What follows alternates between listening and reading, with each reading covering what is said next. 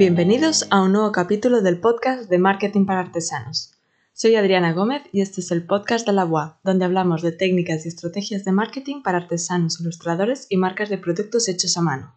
La semana pasada contestamos una pregunta en el podcast sobre cómo hacer los envíos, así que hoy vamos a hablar con profundidad para que tengas toda la información y así poder decidir con quién hacer los envíos, cómo cobrarlos y cómo gestionar las incidencias. Cuando empezamos a producir y queremos vender nuestro producto tanto en nuestra web o en un marketplace como Etsy, es muy importante que valoremos cómo enviar el producto. Así que lo primero de todo tenemos que analizar qué vendemos, cómo es el producto, para analizar el peso y el volumen. No es lo mismo vender láminas que pueden ir en un sobre acolchado, que esculturas de hierro que pesan muchísimo, o platos de cerámica que son muy frágiles y tienden a romperse en los envíos. A nosotros más de una vez hemos comprado cerámica que nos ha llegado rota. Vale, una vez que ya tenemos detectado el producto que vamos a enviar, debemos decidir cómo lo vamos a embalar. Por ejemplo, ¿vamos a vender los productos de forma individual o en packs? Lo digo porque es muy diferente si vendemos un producto pequeño, por ejemplo, mermeladas, infusiones, tabletas de chocolate. Es interesante hacer cajas con packs porque si no la venta unitaria igual cuesta más el envío que no el precio del producto. Luego tenemos que decidir cómo haremos el embalaje. Si, por ejemplo, lo que hemos comentado, utilizaremos un sobre acolchado porque vendemos papelería o utilizaremos cajas. Y aquí es importante decidir eh, qué medidas de cajas necesitamos. Cuanto más lo puedas estandarizar, utilizar una caja o dos para todos tus envíos, mejor. Al final es más sostenible. Pero también es importante que hagas una caja un poco acorde a la medida del producto, porque no envíes un producto pequeño en una caja enorme. Y ya cuando hayas decidido el tipo de embalaje que vas a utilizar, debes calcular el peso del producto con la caja y el volumen de la caja, que se calcula base por altura por profundidad. Cuando lo tengas, haz un Excel, introduce las referencias de tus productos con el peso y el volumen, y eso te ayudará muchísimo a la hora de negociar con los transportistas. La segunda gran pregunta que debes hacerte es ¿a dónde vas a vender? Es muy tentador decir no, no, yo vendo a todo el mundo, pero es diferente la manera de de, enviar, obviamente, pues si lo vendes en tu país o lo vendes a nivel internacional. Por ejemplo, una empresa en España que venda fuera de la Unión Europea, que ya sería vender al extranjero a nivel internacional, hay que tener en cuenta que igual hay que pagar aduanas, impuestos o aranceles, como es el caso de las Islas Canarias. Cada país es un mundo y aquí no lo podemos analizar, pero infórmate bien con la empresa de transporte de cómo gestionarlo. La recomendación, empieza a vender en tu país y luego vas ampliando. Por ejemplo, puedes vender en España y luego en algunos países de Europa. Vale, por lo tanto, ya cuando tenemos decidido cómo vamos a embalar el producto que vamos a vender, hemos calculado el peso, el volumen y hemos decidido a qué países vamos a vender, ya es el momento de contactar con las empresas de transporte. En España, las más habituales son GLS, SEUR, MRV, Correos Express y a nivel internacional UPS, FedEx y DHL. Obviamente hay más, pero estas son las más típicas con las que podéis empezar a negociar. Cuando empieces a contactar con las empresas de transporte, ¿qué debes preguntar? Vale, lo primero es la tarifa de precios por destino. Puede ser por código postal, población, provincia o país. Verás que las tarifas no es lo mismo el coste por peso que el de volumen. Por eso os he comentado anteriormente que tenéis que calcularlo. Por ejemplo, puedes vender una escultura de mimbre que a nivel de peso no, no pesa mucho, pero a nivel de volumen te aumenta muchísimo el precio. Esto debes tenerlo en cuenta para que luego no tengas sorpresas cuando hagas envíos y el cliente te haya pagado una cosa y a ti la empresa de transporte te cobre otra.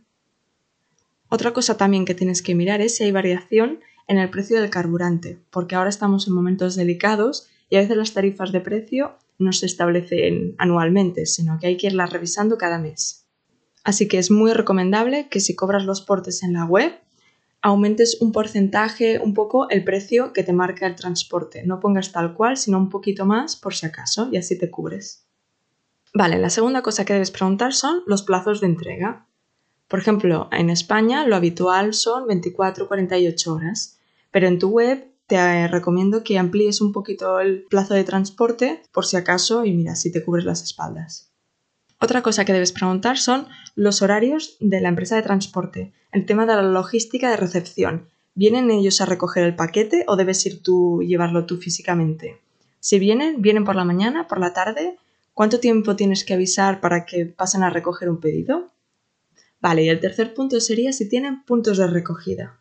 Hoy en día la mayoría de personas ya no estamos nunca en casa, por lo tanto es súper útil y muy recomendable trabajar con empresas que tengan puntos de recogida. Y el siguiente punto sería el tema de los seguros. Sobre todo debes valorar la contratación de un seguro si haces envíos de productos caros. Así, en el caso de que se pierda el paquete, estará cubierto el valor del producto. Hay empresas de transporte que ya tienen el seguro incluido en el precio, así que infórmate bien. Y por último, debes preguntar cuál es el procedimiento de incidencias y devoluciones. Puede haber problemas a la hora de entregar un paquete a casa del cliente. No está el destinatario, hay un error en la dirección o el cliente quiere devolverlo, así que asegúrate de conocer el protocolo que permita solucionar los posibles inconvenientes que puedan surgir. Vale, después de ya conocer estos cinco puntos, que los repasamos rápidamente, ¿qué temas hay que preguntar a la empresa de transporte? Primero es la tarifa de precios por coste, volumen y destino, después el tiempo de entrega, continuación los puntos de recogida, tema de seguros y por último el procedimiento para incidencias y devoluciones.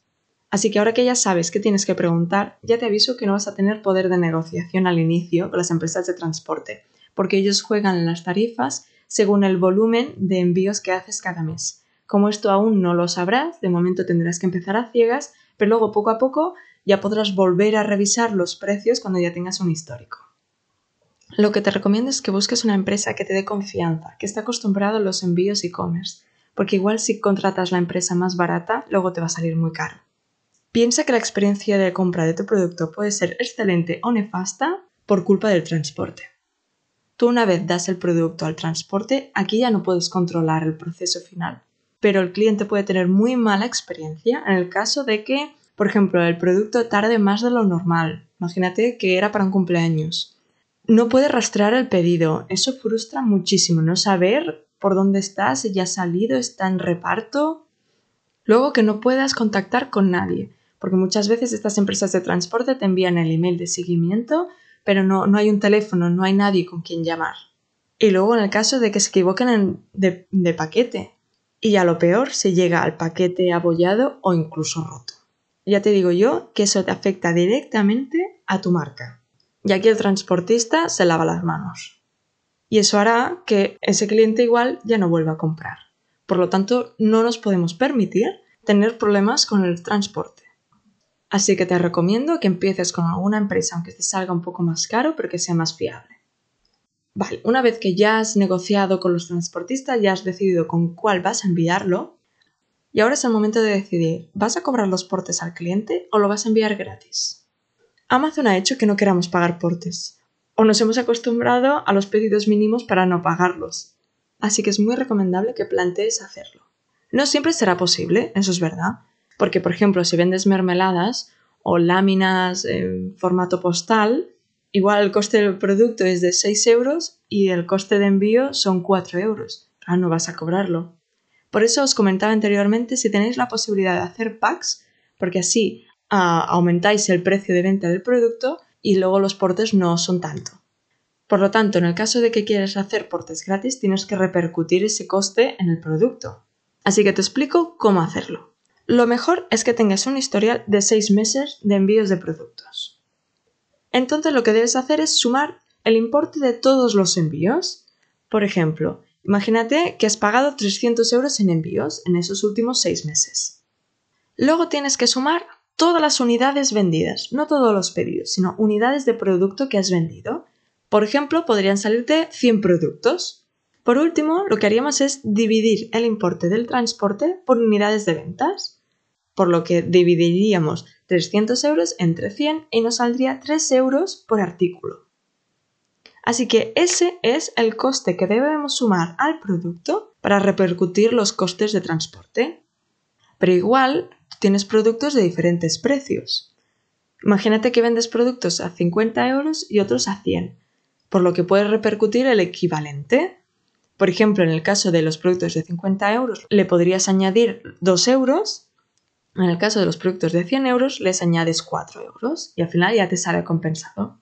Esta es una forma matemática que obviamente habrá productos en los que vas a perder dinero y en productos en los que te va a sobrar dinero. Pero al final es una manera de hacer un cómputo global que te pueda permitir hacer el envío gratis. Igualmente esto es algo que tienes que ir revisando con el tiempo para, para que no, no, estés perdiendo dinero ni tampoco al final uh, estés incrementando de más. Enviar los productos gratis es muy buena estrategia que aumentará tus ventas, pero ante todo debes valorar si te puede beneficiar, porque eso hará que la gente pague más por tu producto, pero a cambio no pagará los portes. Habrá quien le parecerá bien y habrá quien igual no. Otra opción es hacer un pedido mínimo para portes gratis. Para decidir el importe, calcula el importe medio de tu pedido. Si normalmente se gastan de media unos 45 euros, pon portes gratis a partir de 50, que sea un poco más de la mediana del importe total de tus compras y eso hará que aumente la cesta media para no tener que pagar el envío. Vale, pues ahora ya está, ya lo tenemos. Ya tenemos la empresa de transporte con la que vamos a trabajar, hemos decidido cómo vamos a cobrar los portes al cliente, ahora es el momento de introducir los datos en la web, tanto de los costes como las opciones de entrega.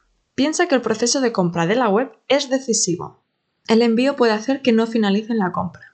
Lo dicho, intenta no cobrar los portes, porque normalmente es una de las principales causas por la que la gente abandona el carrito. O si no puedes, marca un pedido mínimo, pero ya anúncialo en la web ya desde los inicios. Si puedes, facilita más de una opción de entrega, lo que hemos dicho. Si puedes poner puntos de recogida, muchísimo mejor. Evita transportes que tarden muchos días, porque normalmente las personas no solemos ser muy, muy organizadas y, y nos planificamos con tiempo. Y normalmente hacemos pedidos cuando lo necesitamos ya. Muy importante, informa cómo contactar en caso de incidencia y sobre todo envía un email al cliente con el tracking para hacer el seguimiento de su paquete. Y como buena práctica, haz el seguimiento tú también para adelantarte en caso de que haya alguna incidencia previa. Y ya lo último, pero no lo menos importante, ¿cómo vas a hacer el packaging? Debes asegurarte de proteger muy bien tu producto, no queremos que llegue nada roto. Así que vas a necesitar, como hemos comentado, cajas o sobres acolchados, cinta adhesiva, en el caso que sea un producto frágil, etiquetas de frágil y luego el tema de virutas, plástico de burbujas para proteger tu producto. Y por último, ten preparado un espacio para poder embalar bien todos tus pedidos. Y por último, antes de enviar tu producto, deberás imprimir la etiqueta de envío, que la mayoría de plataformas de comercio electrónico ya tienen la posibilidad de imprimir las etiquetas con la dirección del cliente. Y por último, antes de enviar tu producto, cúrrate el packaging sorprende al cliente y supera sus expectativas. Por ejemplo, cosas que podrías añadir que no se esperen. ¿Podrías perfumar el embalaje? ¿Podrías hacer un pequeño regalito? ¿Por qué no añade una lámina o un flyer con alguna información extra? Algo que le pueda hacer sonreír. Explica algo sobre ti, sobre tu marca. Explica si eres sostenible, cómo se ha preparado este packaging. Y por qué no, escribe una nota de agradecimiento con su nombre. No sabes la ilusión que puede hacer cuando recibes un paquete y pone tu nombre y alguien lo ha escrito directamente con su letra. ¿Por qué no? Añade un descuento para la próxima compra si, por ejemplo, hacen una foto y la suben en Instagram. También es muy buena práctica colaborar con otras marcas artesanas y así añadir algún extra. Y así la otra marca también puede hacer lo mismo y es una manera de daros a conocer a un público afín. Estas son algunas de las ideas, pero te diría, ves variando, intenta innovar, ves haciendo cositas diferentes para que así cada vez que el cliente te compre recibirá algo que bueno, le va a sorprender, algo un poco diferente. De esta manera superarás las expectativas del cliente y pasarás a tener un cliente fiel. Ya verás que si sigues todos estos consejos y buenas prácticas, conseguirás una excelente experiencia de compra. De lo contrario, en el momento que envíes el producto, es lo que hemos dicho, puede que se estropee la experiencia totalmente por culpa del transporte. Así que dedícale tiempo y esfuerzo a este último paso de la venta, porque si controlas estos puntos y luego te curras el packaging, habrás ganado un cliente para siempre. En las notas del podcast encontrarás el checklist de todo lo que hemos comentado hoy para que así puedas utilizarlo de guía. Y nada, espero que te haya gustado el capítulo de hoy. Y recuerda que tienes más artículos en la web www.lavoice.com que te ayudarán en tu negocio y si tienes dudas de cómo enfocarlo, ofrezco servicios de marketing online, asesoramiento y formación para artesanos. Y antes de que te vayas, muchísimas gracias por haber llegado hasta aquí y te estaré eternamente agradecida por suscribirte a este podcast, comentarlo o incluso valorarlo. Gracias y nos escuchamos la próxima semana.